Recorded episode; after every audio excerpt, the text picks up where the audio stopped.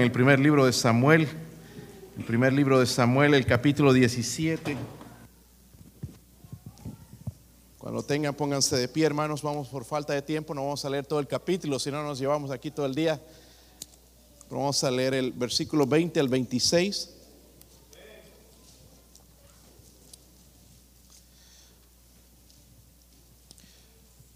Si lo tienen, hermanos. Como que se vinieron sin ganas hoy, ¿verdad? 20 al 26, ¿sí lo tienen hermanos? Ok, el versículo 20 lo leo yo, ustedes el 21, todos juntos en el versículo 26. Dice ahí, se levantó pues David de mañana y dejando las ovejas al cuidado de un guarda, se fue con su carga como Isaí le había mandado, llegó al campamento cuando el ejército salía en orden de batalla y daba el grito de combate.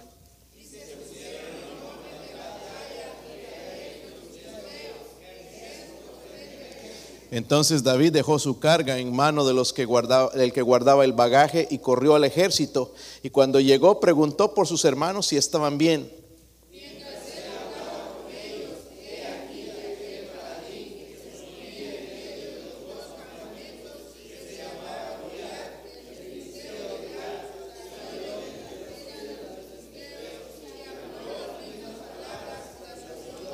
Y todos los varones de Israel que veían que aquel hombre huían de su presencia y tenían gran temor.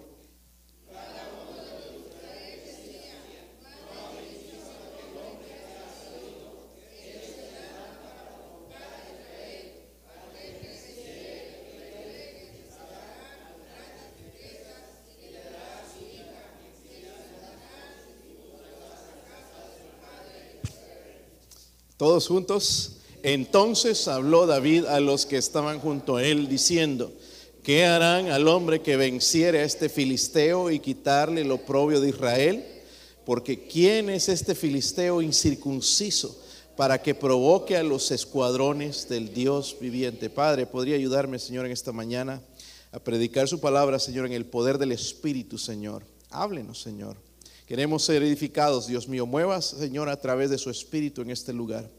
Ayuda a este siervo inútil, Padre. Ruego, Señor, por su presencia. Señor, su ayuda. Dios mío, si hay alguien sin Cristo, alguien que no tiene seguridad de la salvación, que hoy pueda poner su fe, su confianza en el único Salvador Jesucristo, que pueda reconocer sus pecados, Señor, y aceptarle hoy como su único Salvador. En el nombre de Jesucristo oramos. Amén. Pueden sentarse, hermanos. So, esta maravillosa historia, hermanos, deja una clara muestra, hermanos, de que el débil puede vencer al poderoso. El débil puede vencer al poderoso. No es el caso del mundo, ¿verdad? Porque el mundo muestra hombres fuertes como yo. ¿Por qué se ríen, hermanos? Vamos a vernos a la salida ya. Muestran hombres fuertes, hermanos, como Superman, y Batman y todos estos héroes, los Avengers y todas estas películas que no son nada más, hermanos, que ciencia ficción, que no son nada real. Pero aquí vemos, hermanos, que eh, un hombre diferente se llamaba David, ¿verdad? Que puede, pudo vencer al poderoso. la historia, hermanos, es patética en realidad, porque Israel es el pueblo de Dios. ¿Sabían eso, verdad? Es el pueblo de Dios, el Dios verdadero, Jehová de los ejércitos. Y ahí en vez, hermanos, de luchar, están escondidos. Con un gigante, hermanos, de más de nueve pies de altura están escondidos y nadie se anima a salir a pelear contra el gigante.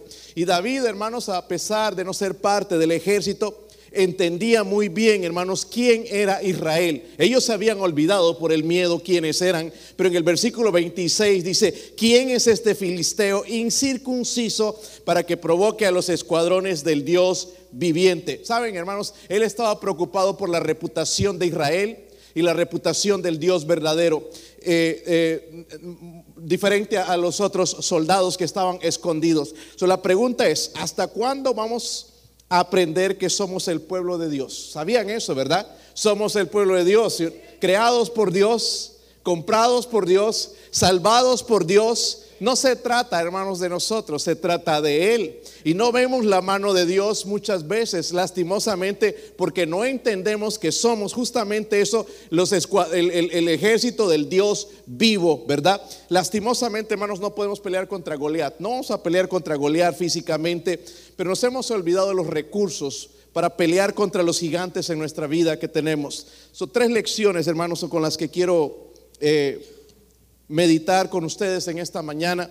Número uno, miren el versículo 1, versículo 1, si lo tienen, capítulo 17, versículo 1, dice ahí, Los filisteos juntaron sus ejércitos para la guerra y se congregaron en Soco, que es de Judá, y acamparon entre Soco y Aseca en Efes Damín.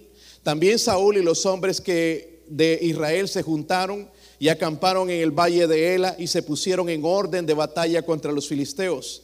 Y los filisteos estaban sobre un monte a un lado, Israel estaba sobre otro monte al otro lado y el valle entre ellos. Salió entonces del campamento uno de los filisteos, un paladín, el cual se llamaba Goliat, Goliat de Gad, y tenía de altura seis codos y un palmo. Esa es la medida de ellos, pero la medida en nuestros días es más de nueve pies. Y traía un casco de bronce en su cabeza y llevaba una, una cota de malla y era el peso de su cota cinco mil ciclos de bronce. Sobre sus piernas traía grebas de bronce y jabalina de bronce entre sus hombros. Y el asta de su lanza era como un rodillo de telar. Y tenía el hierro de su lanza, seiscientos ciclos de hierro, e iba su escudero delante de él y se paró y dio voces a los escuadrones de Israel diciéndoles, ¿para qué os habéis puesto en orden de batalla? ¿No soy yo el filisteo y vosotros los siervos de Saúl? Escoged de entre vosotros un hombre que venga contra mí. Si él pudiere pelear conmigo y me vencieren, nosotros seremos vuestros siervos. Y si yo pudiere más que él y lo venciere, vosotros seréis nuestros siervos y no serviréis. Y añadió el filisteo, hoy he desafiado al campamento de Israel, dadme un hombre para que pelee conmigo, un hombre para que pelee conmigo. lo primero, hermanos, que vemos es el, conflicto. Si es que puedo cambiar esto mismo, puedes. Eh, el conflicto. Goliat, hermanos, desafía a Israel, ¿verdad? Eso lo vemos en la historia. Goliat, hermanos, era un filisteo. Los filisteos eran enemigos del pueblo de Israel. Medía de nueve, quizás hasta once pies de, altura. Eh, yo me saqué una foto, hermanos, con uno de los capellanes cuando estuve en Carolina del Norte. Él era basquetbolista en España y aquí en, Texas también 6'8 eh, y me veo como un muñequito al lado de él, 6'8. Este hombre siendo de nueve y tantos hermanos, de vera era un gigante, increíble hermanos el tamaño, pero vemos lo que Dios puede hacer. Su tamaño hermanos, vemos la armadura, su vestidura, hacía temer al pueblo de Israel, ¿verdad? Estaban asustados, no podían enfrentar al gigante por su gran temor. En el versículo 11 que leímos, o dice ahí, oyendo Saúl y todo Israel y estas palabras del filisteo, ¿se qué? Se turbaron y qué más? Tuvieron gran miedo. Están hablando del ejército. El ejército de Israel se turbaron y tuvieron miedo. La gente que esperaríamos que menos le pase eso, hermanos, es un ejército. Pero estaban aterrados. Miren el versículo 24 también. Y todos los varones de Israel que veían a aquel hombre, que hacían? Huían de su y tenían que, hermanos, tenían no solamente temor, tenían gran, tenían gran temor. Miren, ninguno de nosotros vamos a tener que luchar quizás contra un gigante de nueve pies.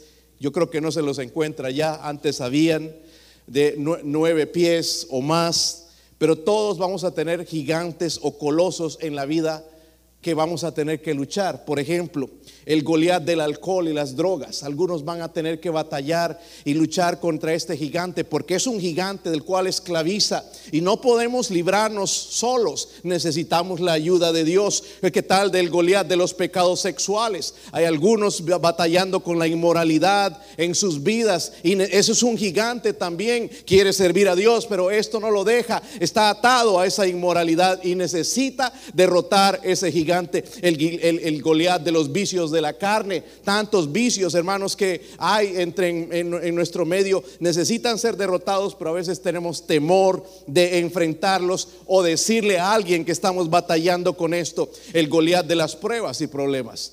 ¿Han tenido pruebas que son grandes, problemas grandes? ¿Verdad? A veces hay que batallar con ellos, pero no nos atrevemos por el miedo que nos está angustiando. Quizás el Goliat del mundo, también el mundo que nos rodea nos esclaviza. El Goliat de Satanás también es otro gigante con el cual no podemos luchar. En otras palabras, hermanos, tarde o temprano va a haber conflicto. Tarde o temprano, miren, las cosas pueden estar bien, hoy hay luz, después hay tinieblas Tarde o temprano las cosas se vuelven difíciles. Satanás, hermanos, estaba desafiando por medio de Goliat al pueblo de Israel porque odiaban al pueblo de Israel. Satanás nos va a desafiar a nosotros a abandonar la fe verdadera, a dejar esta iglesia, quizás a irte a otro lugar, buscar otro lugar, regresar al mundo, desconfiar de la palabra de Dios, no de que Dios no es real. Mira lo que me está pasando, ¿por qué Dios permite esto? Son gigantes que van a hacer venir en nuestra vida y nosotros nos da a veces temor de enfrentarlos. Quiero que vayan a Efesios, hermanos, sin perder Samuel, Efesios capítulo 6, porque a veces, hermanos, nos olvidamos de esto. Estamos en una lucha invisible, cada día, cada día, cada día. Cuando abre los ojos comienza esa batalla todos los días, todos nosotros. Efesios 6, versículo 10, si lo tienen nos advierte, hermanos, de esta lucha invisible que tenemos que enfrentar. Por lo demás, hermanos míos, dice, fortaleceos en quién. Miren, hermanos, si no nos fortalecemos en el Señor para esta batalla, vamos a ser derrotados fácilmente. Fortaleceos en el Señor y en el poder de su fuerza, vestíos de toda la armadura de Dios para que podáis estar firmes contra las hechanzas del diablo, porque no tenemos lucha contra sangre y carne, sino contra principados, contra potestades, contra los gobernadores de las tinieblas de este siglo, contra huestes espirituales de maldad en las regiones celestes. Por tanto, dice, toma toda la armadura de Dios para que podáis resistir en el día que, y habiendo acabado todo, estar que ¿Por qué renuncia tanto cristiano, hermanos, a la fe? Porque no están armados correctamente, están luchando en la carne y es difícil, es una batalla espiritual a la cual necesitamos fortalecernos en el Señor. Eh, eh, habla, hermanos, de potestades, principados, está hablando del mismo poder de Satanás. ¿Cómo podemos hacerle frente si no nos vestimos de la armadura de Dios? El conflicto, hermanos, en el caso de Israel produjo temor. ¿Y saben qué? El temor nos paraliza. Muchas veces, hermano, Dios nos dice, háblale a esta persona y nos da miedo.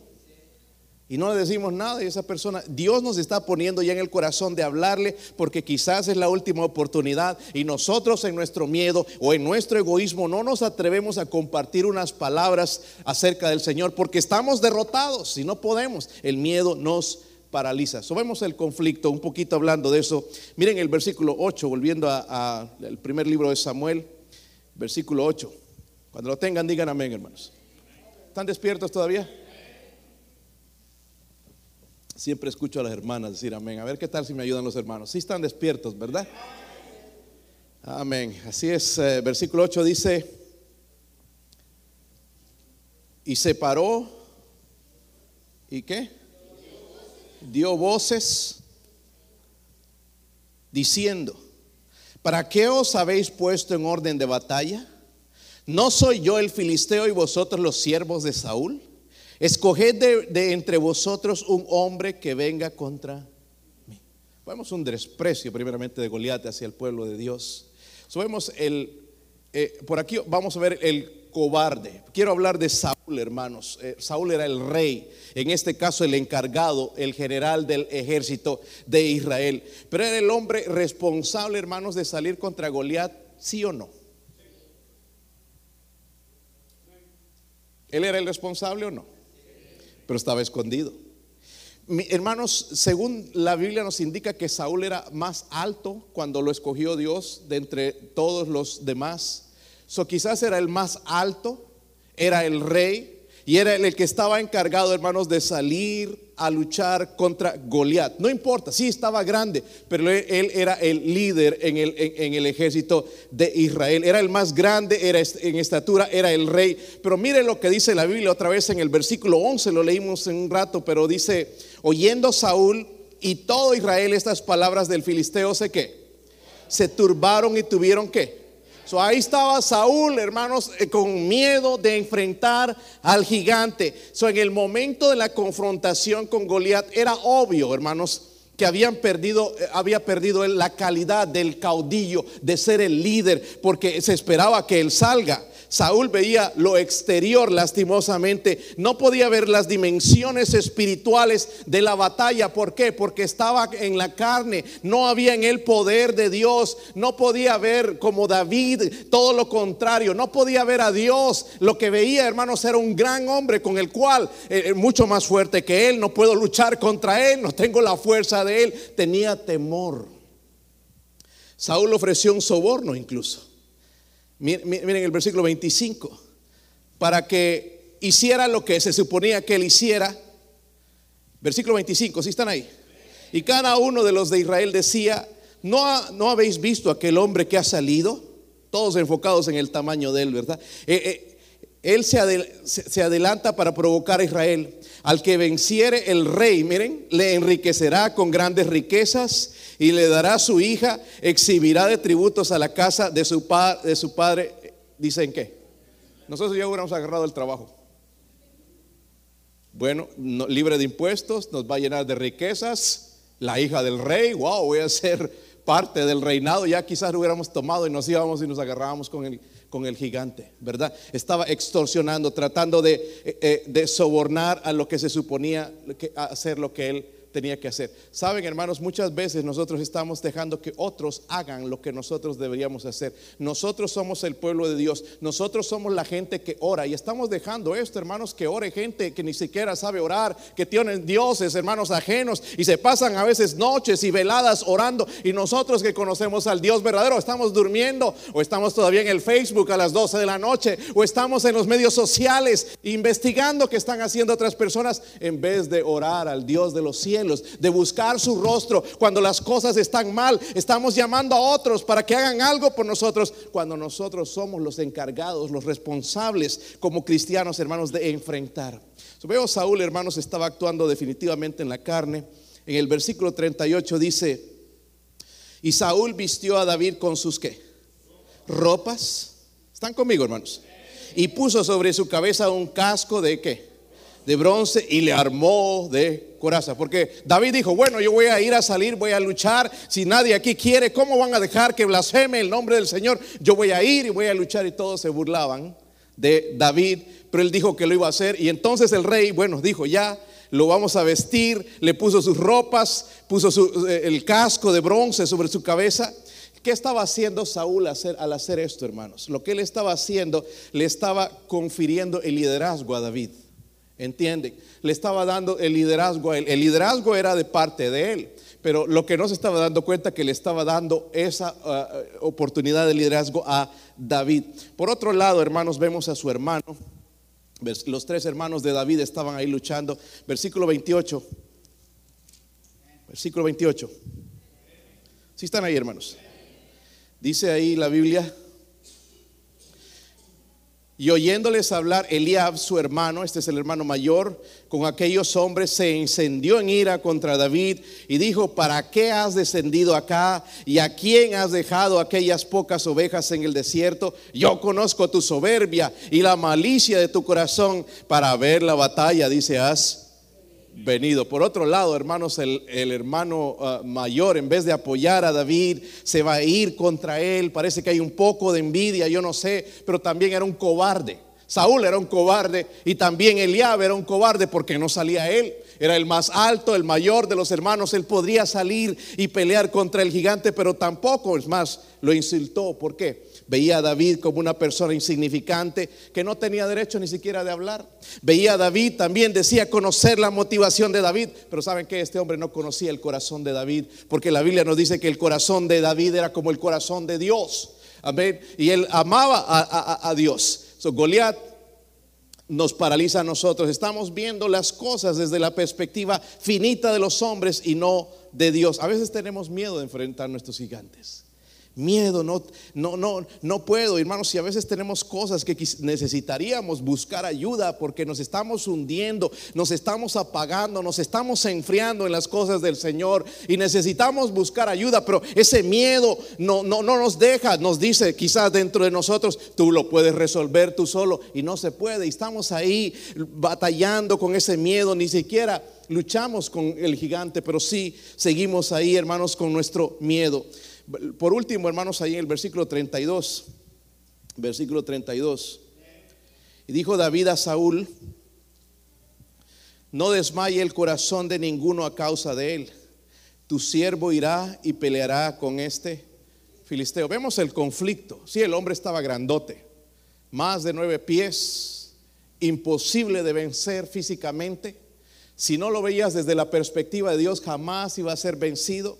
Tenemos problemas en nuestra vida, hermanos, donde eh, eh, enfrentamos algunos van a enfrentar enfermedades, van a enfrentar situaciones que tiene que ser desde la perspectiva de Dios, donde no va a haber esperanza ni siquiera a ver en los medicamentos o en el dinero o en las cosas, sino solamente en Dios. Y tenemos que poner nuestro enfoque en Dios. el conflicto se va a presentar de una manera u otra y tenemos que estar listos para luchar en ese momento. Vimos al, o los cobardes, no solamente es el cobarde, Saúl principalmente, que era el responsable de salir de luchar contra el gigante. Eliab también eh, eh, eh, destruyendo la reputación de su hermano David. Debería en vez de decir eso salir y luchar. Pero David dijo, yo voy a salir. Y por último ahí en el versículo 32 entonces vemos al conquistador.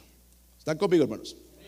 Al conquistador los soldados de Saúl estaban enfocados en las recompensas materiales. El versículo 25 sí lo leímos, pero dice ahí, al que le venciere el rey le enriquecerá con grandes riquezas y le dará su hija y eximirá, eximirá de tributos a la casa de su padre en Israel. Mire, ¿quién no quisiera que le quiten esto de los impuestos? Se nos va tanto dinero en los impuestos. Llega el tiempo de presentar los impuestos, hermanos, y es, wow, un miedo tremendo, ¿verdad? Y cuánto te va a salir y cuánto tienes que pagar ahora. Pero eh, la oferta era grande, dinero, enriquecerle, la hija y también quitarle los impuestos, pero ni aún así se atrevían a luchar. La verdad que estaba grande el hombre entonces, ¿verdad? Pero David se enfocó en la reputación de Israel se enfocó en la reputación del Dios viviente. Él dijo, ¿quién es este filisteo incircunciso? Para que provoque a los escuadrones del Dios viviente. ¿Sabe? Él veía, hermanos, los problemas desde los términos espirituales, desde la manera espiritual, pero el pueblo lo veía en términos carnales. Es la perspectiva de Dios versus la perspectiva del hombre, ¿verdad? Es diferente. Nosotros vemos las cosas así. Dios ve las cosas de arriba. Por eso para nosotros un problema, hermanos, que es grande, para Dios es pequeño. Amén. Y, nosotros no podemos ver eso porque estamos tan enfocados en el problema. No, ese problema es demasiado grande, eso no se puede resolver. Pero recuerde que allá en el cielo está Dios. Para Él no hay nada imposible. Dice la Biblia, ¿verdad? Que para Él no hay nada imposible. ¿Se han dado cuenta, hermanos, qué poco creemos de la Biblia? Porque creemos cuando todo está bien. Pero cuando hablan mal de mí, es donde voy a mostrar si yo creo en este libro. Muchos se van de la iglesia diciendo que eh, están hablando mal de mí. ¿Cuántas veces hablan mal de nosotros no nos hemos ido por eso? Si no hubiesen calumnias, hermanos, ¿cómo puedo probar entonces que estoy siendo como Cristo? Si nadie te dice nada, si todos te puedes llevar bien con y todos te tratan bien, ¿cómo puedes mostrar que amas a los demás? Amas a tu prójimo como, así, como, si, como lo que son. Pero cuando, es cuando calumnian, cuando van a decir algo, o cuando nos insultan, cuando vamos a mostrar que nuestro carácter está cambiando, que es como el de Cristo. Amén. No es, hermanos, cuando todo está bien. Cuando todo está bien y tengo dinero y tengo trabajo y tengo provisión, ¿cómo podemos mostrar nuestra fe? Cualquiera hace eso, ¿sí o no? Pero cuando no hay dinero, cuando no hay, no hay salud, cuando no, no hay buen compañerismo, ahí es donde puedo mostrar de que realidad Dios está cambiando mi vida, de que sigo creyendo en Él, de que Jesús cuando murió no insultaba a la gente que lo, lo criticaba, lo calumniaba, él más, Él daba la otra mejilla. Pero nosotros no creemos eso. Ojo por ojo, diente por diente. Lo que me hizo me lo va a pagar. Y tratamos de desquitarnos. La venganza pertenece a Dios. Amén. La venganza pertenece a Dios, no a ti ni a mí. Por otro lado, hay otros que dicen, yo por eso yo no salgo a ningún lado ni me meto con la gente. ¿Cómo entonces pruebas de que Dios está trabajando en tu vida? La Biblia dice que nos congreguemos como iglesia, ¿sí o no? No dejando de congregarnos como algunos tienen por. Si tú te quedas en tu casa mirando como ahora se han quedado unos, ¿verdad? Ya no regresaron a la iglesia. No estoy hablando de esta iglesia, sino en general. Amén. Viendo en pijamas el servicio y comiendo desayuno desde ahí. Eso no es iglesia. Eso no es lo que Dios eh, tenía la intención. La iglesia es este grupo, hermanos, de gente que estamos aquí, así en nuestros defectos, así como estamos, hermanos, eh, eh, unos trabajando en nuestras vidas y a veces que con, quizás un poco de hipocresía en nuestras vidas, pero estamos aprendiendo a ser como Jesús en este grupo de gente. No vamos a encontrar perfección, pero sí podemos encontrar al que es perfecto. Dice David se enfocó en la reputación de Israel y de Dios. ¿Quién es este filisteo incircunciso para que provoque a los escuadrones del Dios viviente? Sobre ella, él veía el problema eh, espiritualmente, no carnalmente. Son las buenas noticias, hermanos, llegaron. Alguien va a pelear. Ya el pueblo estaba escondido ya por varios días. Pero alguien va a pelear. El problema es que es pequeño y es un pastor de ovejas. Wow lo van a matar. Que pues la solución no se ve muy grande. No había esperanzas para David humanamente. Los soldados pensaban, este chaparro va a ganarle a este gigante. Está loco, lo va a matar. Miren el tamaño de ese hombre. Pero David decía en el poder de Dios, decía, está tan grande que no puedo fallar. Él estaba enfocado en Dios, no en su fuerza, sino en el poder de Dios la reacción de Goliat, hermanos, no nos asombra porque es la misma reacción del mundo. Y quiero ver, hermanos, un poquito ahí en el versículo 42, cuál es esa reacción. Dice ahí, versículo 42. Y cuando el filisteo miró y vio a David, le tuvo que en poco, porque era que muchacho y rubio y de hermoso parecer. Y, y Goliat seguro estaba feo, grandote pero feo. Y dijo el, filisteo a David, ¿soy yo perro para que vengas a mí con palos? Y maldijo David por sus dioses. Dijo luego el filisteo a David, ven a mí y, daré tu carne a las aves del cielo y, las, y a las bestias del campo. Esa es la reacción, hermanos, del mundo. Lo vio, lo menospreció porque lo vio pequeño. Quizás pasa eso con nosotros, hermanos porque nos ven un poco diferentes y la gente nos menosprecia. O no, porque nos vamos, no nos vamos con el mundo, detrás del mundo, porque ya el Señor ha cambiado nuestras vidas y la gente empieza a menospreciarnos. Pero recuerde que eso mismo hicieron con Jesús. So, no te sientas mal si el mundo te hace a un lado, al Señor lo hicieron a un lado primero. ¿Y quiénes somos nosotros para que no suceda con nosotros? Hermanos, si vas a vivir piadosamente, el mundo no te va a aceptar. Y si estamos muy cómodos con el mundo, quizás es que nos estamos pareciendo más al mundo.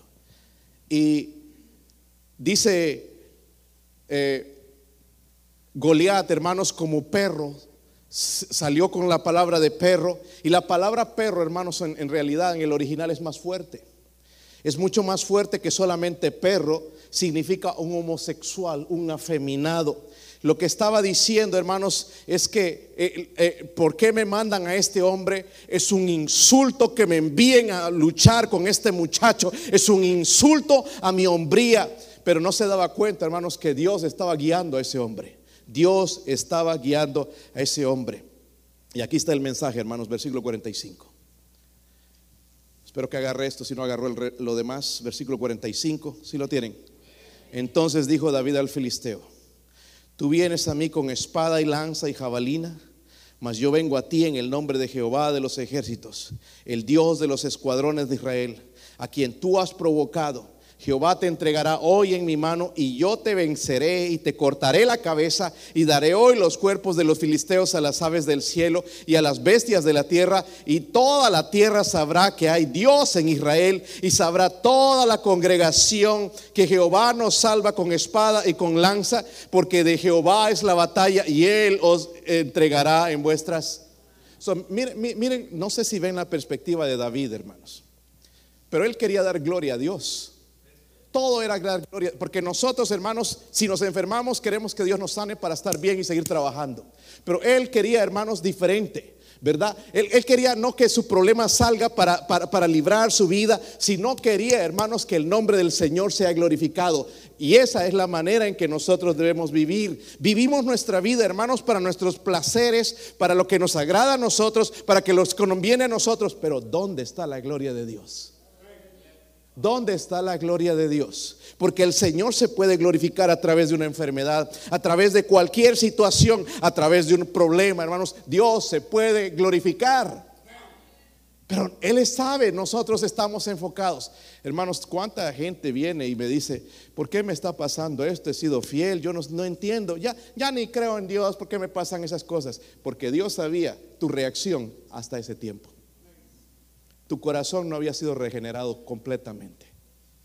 Él sabía que cuando las pruebas vienen lo, ibas a abandonar. Hermanos, cuando los problemas vienen es cuando más nos debemos aferrar a nuestro Dios. Y las cosas se vienen peores.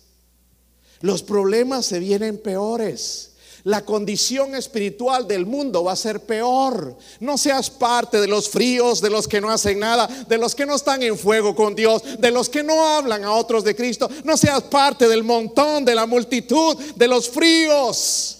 Que se encienda su corazón hacia Dios y terminemos la carrera bien. vemos, hermanos, el, ¿cuándo ganó David esa batalla? El versículo 20. ¿Cómo la ganó? Porque luchó contra un gigante, ¿verdad? ¿Sí o no? ¿Cómo vas a luchar tú si alguien, el doctor viene y te dice tienes cáncer terminal, te quedan un año de vida? Ay, no, doctor, por favor, quiero vivir, sálveme la vida. ¿Cómo lo enfrentas? La situación de David era de vida o muerte. Wow, está grande el tipo. No sé cuántas personas tendríamos que poner para que hacer el tamaño de Goliat. ¿Cuál es el más grande aquí en la iglesia? no, le llegaría ni al ombligo, creo, ¿verdad? A, a, Goliat. Difícil, imposible. Pero en Dios es posible. Versículo 20.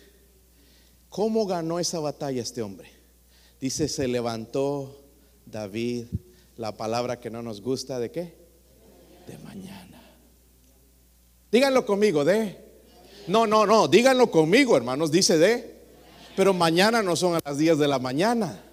Mañana significa temprano. Se levantó temprano buscando el rostro de Dios. ¿Saben cómo David ganó la batalla? Levantándose temprano, pero ganó esa batalla porque habla de las ovejas, ¿verdad? Cuando él cuidaba, estaba en el desierto cuidando, porque dice que él las cuidaba, las protegía de los osos, de los leones, y luchaba contra ellos. Y, él eh, aprendió todo eso, hermanos, hablando con Dios todos los días. Y se los voy a probar en la Biblia. ¿Sabe por qué no ganamos nuestras batallas? Pero nos falta comunión con Dios. Hemos abandonado la lectura de la palabra, digo, la meditación en su palabra. Es más fácil escucharlo en el YouTube. Es más fácil escucharlo en cualquier otro lugar cuando Dios quiere una comunión personal con nosotros. Es más fácil que ore el pastor y la iglesia y los ancianos en la iglesia que orar yo que ponerme de, mañana delante del trono de Dios y hablar con Él. entonces, viene Goliat, vino a matarlo, ¿verdad? ¿Qué hubieran hecho nosotros, hermanos? Salir corriendo. Viene corriendo ese hombre gigante, wow. Y yo no tengo armas porque le dieron, ah, no, le no quiso tomar armas, agarró nada más una onda, cinco piedras algunos dicen que él tomó cinco piedras, no está probado, no dice en la Biblia, porque según la historia, Goliat tenía cuatro hermanos. So, él estaba listo no solamente para pelear contra Goliat, sino contra los otros gigantes que se vinieran contra él. Pero no sucedió, solamente necesitó una piedra. Amén. Cuando veía enfrentar a este gigante, cuando venía, eres muchacho, te voy a destrozar, te voy a matar. Eh, David reaccionó de una manera diferente. Él se levantaba de mañana, buscaba a Dios.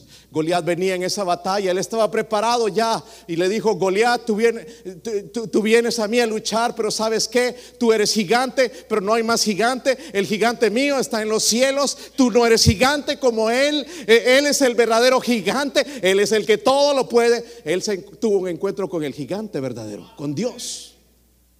Y es lo que necesitamos aquí, hermanos.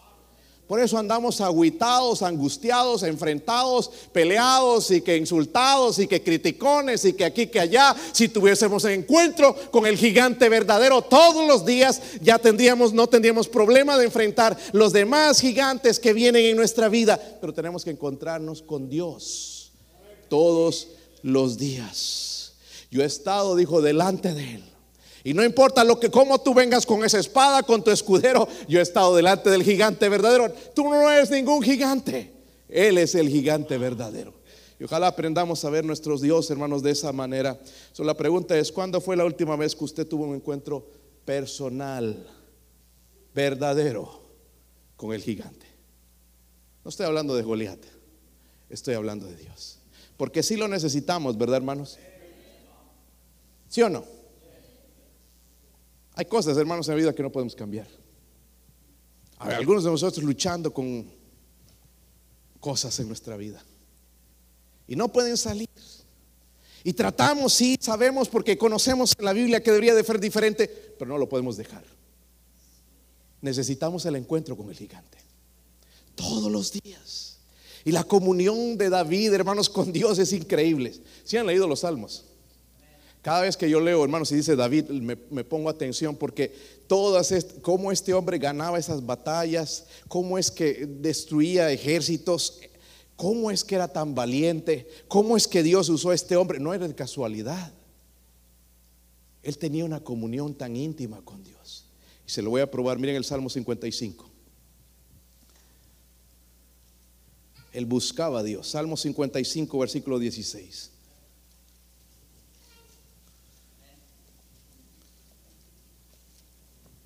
Si están ahí, hermanos. Si lo tienen. Está hablando David. En cuanto a mí, dice, ¿a Dios qué? Clamaré. Esto es importante. Porque las cosas se ponen feas. Y tenemos problemas y nos agüitamos. Miren, hermanos, algunos ya tenemos años en la iglesia, años de conocer a Cristo. Y nos portamos como bebés cuando deberíamos ser maestros. Nuestra preocupación ya no debería ser nosotros, hermanos, sino otros. Ya se nos ha enseñado eso. Pero estamos ahí, no, que yo y a mí y, yo. Y por eso estamos conflictos con medio mundo, hasta con nuestra sombra. La sombra nos ve y se escapa, hermanos, se va por otro lado ya porque no nos podemos llevar bien con nadie. Si tuviéramos más comunión con Dios, hermanos, esto no pasaría. En cuanto a mí, a Dios clamaré y Jehová me qué? Salvará. Ese problema en que estás metido, dice Jehová me, tarde y mañana y a mediodía qué? Oraré y qué más? Clamaré. ¿Y él qué? ¿Y él qué? ¿Y él qué? Pero nosotros, hermanos, vamos de vez en cuando, cuando todo va bien, cuando me siento positivo, me habló el mensaje, ahora sí voy a orar, ahora sí le voy a echar ganas y ya después ya no. ¿Y qué pasa que cuando no hay ganas? ¿Y qué pasa que cuando estoy enfermo? ¿Qué pasa cuando estoy peleado con fulano o fulana o en mi mismo hogar? No hay comunión con Dios. Siento que mi hogar está, eh, en vez de llegar a un lugar de paz, es un lugar de pelea. ¿También ahí tienes comunión con Dios? Porque para David, hermanos, tenía muchos problemas, más que los suyos y los míos. Pero él aprendió a estar delante del gigante. Tarde, ¿y qué más? Y mañana ¿Y qué más? Es que él no tenía nada que hacer. Eh, era el rey. Era un soldado. Y si él tenía tiempo para estar a Dios tres veces al día. Es más, dice que él adoraba a Dios siete veces al día. Alababa a Dios siete veces. ¿Cuándo fue la última vez que le dijo a usted a Dios, Señor, te alabo por lo grandioso que eres, Señor? Por haberme salvado y rescatado, Señor. Y he sido un egoísta, pero Señor, te alabo y te doy la gloria y la honra. ¿Cuándo fue la última vez? Y no es cuando tú lo sientes, porque Él en realidad, hermanos, estaba en persecución muchas veces, pero aprendió a caminar con Dios. El resto del versículo dice, Él redimirá en paz mi alma de la guerra contra mí, aunque contra mí haya muchos. Dios oirá y los que quebrará luego el que permanece desde la antigüedad, por cuanto no cambian ni temen a quién. Él es nuestro gigante. No la enfermedad, no el problema, no el esposo, no la esposa, no los hijos, no la situación política o económica. Él es el verdadero gigante.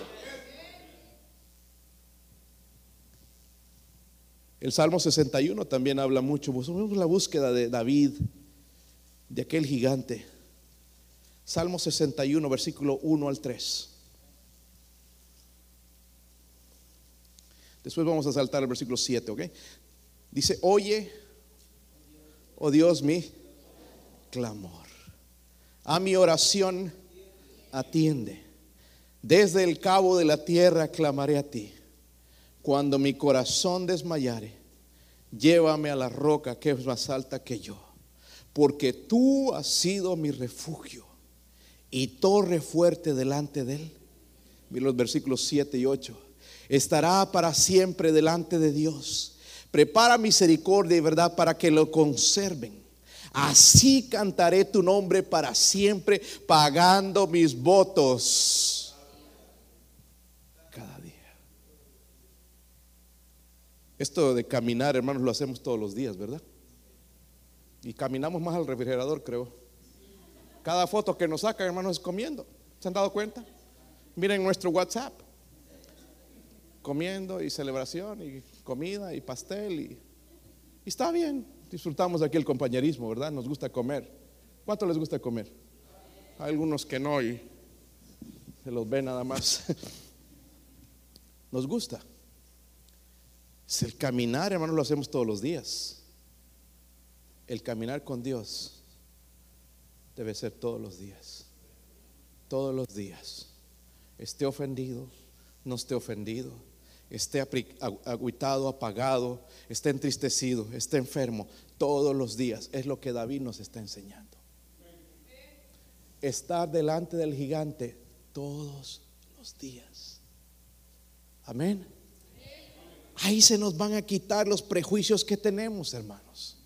Porque estamos llenos de prejuicios. Últimamente estoy con esto en mi mente, hermanos, de los, las quejas y que esto dijo esto y que aquí, que aquí hay, que no conoce a fulano. Yo, eh, eh, miren, hermanos, den la oportunidad por las misericordias de Dios de cambiar a la gente. Estamos en proceso. Tenemos la oportunidad de cambiar. No somos perfectos. Él decía, así cantaré tu nombre. Pero él dice para siempre. Su vida, hermanos, era una vida de comunión con Dios. Por eso pudo derrotar a un hombre de no más de nueve pies. Por su comunión con Dios. Es así, hermanos, como vamos a salir adelante en la vida y en cualquier ministerio. Ay, pastor, ya estoy por tirar la toalla. Si nosotros miramos al gigante, al verdadero gigante, no al Goliat de la vida, al gigante de los problemas, eh, eh, vamos a poder vencer, vamos a seguir adelante. Pero estamos enfocados y mirando las cosas así de grandes, hermanos. ¿Y cuándo? ¿Cuándo podemos vencer? Versículos 50 y 51 nos deja otra lección. Ojalá que lea usted todo el capítulo, pero dice, así venció David al... Primero, primero de Samuel 17, versículo 50, así lo tienen. Así venció David al... ¿Solo venció o no lo venció? La, Biblia nos dice que sí lo venció. Así venció David al filisteo con honda y piedra, hirió el filisteo y lo mató sin tener David espada en su mano. Entonces corrió David y se puso sobre el filisteo y tomando la espada de él y sacándolo de su, de su vaina, lo, lo acabó de matar y lo cortó con ella la cabeza. Y cuando los filisteos vieron a su paladín muerto, ¿qué hicieron? Hizo exactamente lo que dijo que él iba a hacer. Te voy a matar y te voy a cortar la cabeza. ¿Y sabe con qué se la cortó? Con la misma espada de Goliat. Amén. David nos enseña, hermanos, otra lección. David se apresuró, ¿verdad? En, en- o se aseguró más bien de que el enemigo estuviese muerto. ¿Ok?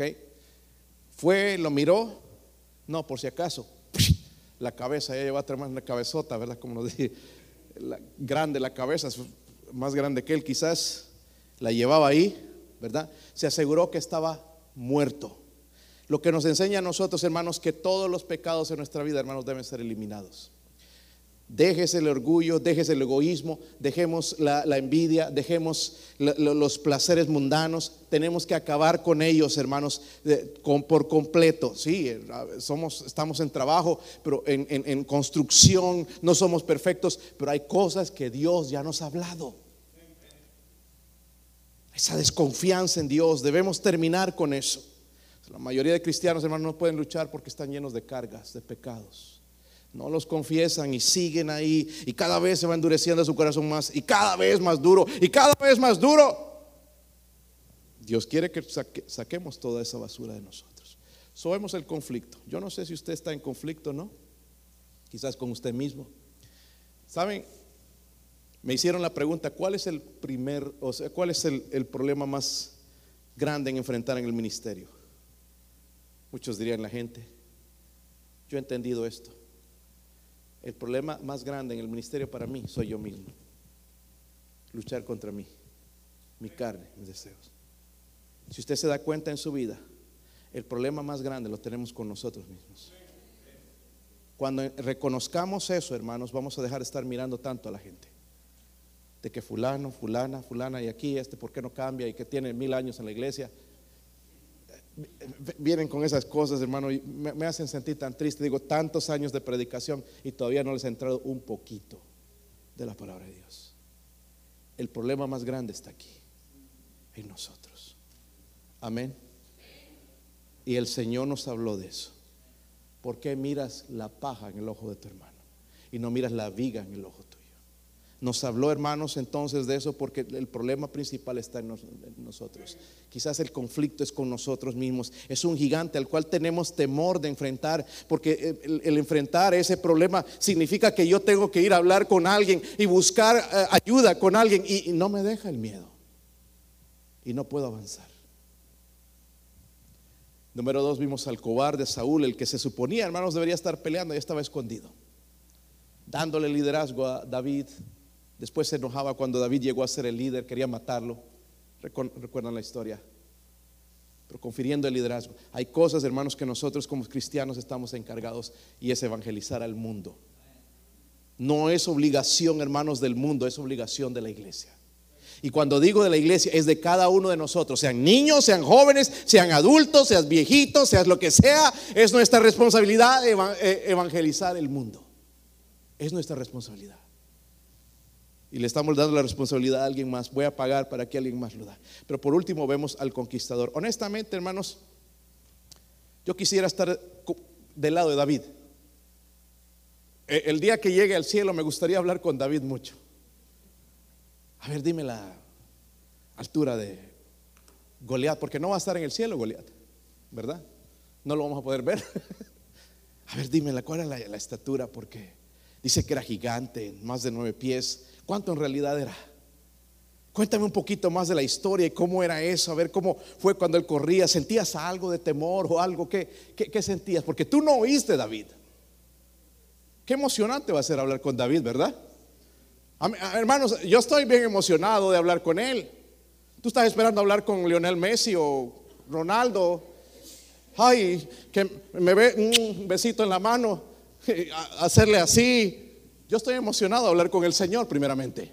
Pero conocer a estos héroes, hermanos, a David que caminaba con Dios, que decía, así cantaré tu nombre para siempre, pagando mis votos cada día. A Dios clamaré. Un hombre que sabía caminar con Dios. Y yo quiero estar del lado del conquistador, no sé usted. Quiero estar del lado del conquistador. Solo la pregunta otra vez. ¿Cuándo fue la última vez que tuviste un encuentro real con el verdadero gigante? ¿Por qué? Hermanos, sí hay gigantes, ¿verdad? Hay colosos en la vida. La, pereza a veces, flojera, indiferencia, no sé, no, hay tantas cosas, hermanos. Pero cuando tuviste un encuentro real con el gigante, porque si tenemos un encuentro real con el gigante, los demás gigantes se van a hacer pequeños, chaparros, chaparrones, que ni siquiera los vamos a ver, porque Dios se encarga de ellos, ¿verdad? El débil puede vencer al enemigo poderoso dependiendo del gigante de gigantes, dependiendo de Dios. ¿Cómo está su caminar con Dios? ¿Cómo está? No estoy hablándote, hermano, si leíste la Biblia, si de, verdad, si viniste, si cuántas veces vienes a la iglesia. ¿Cómo está tu caminar con Dios? Tu comunión con Dios. Vamos a ponernos de pie, mi esposa va a tocar alguna invitación. Vamos a orar y ser honestos con Dios, Padre.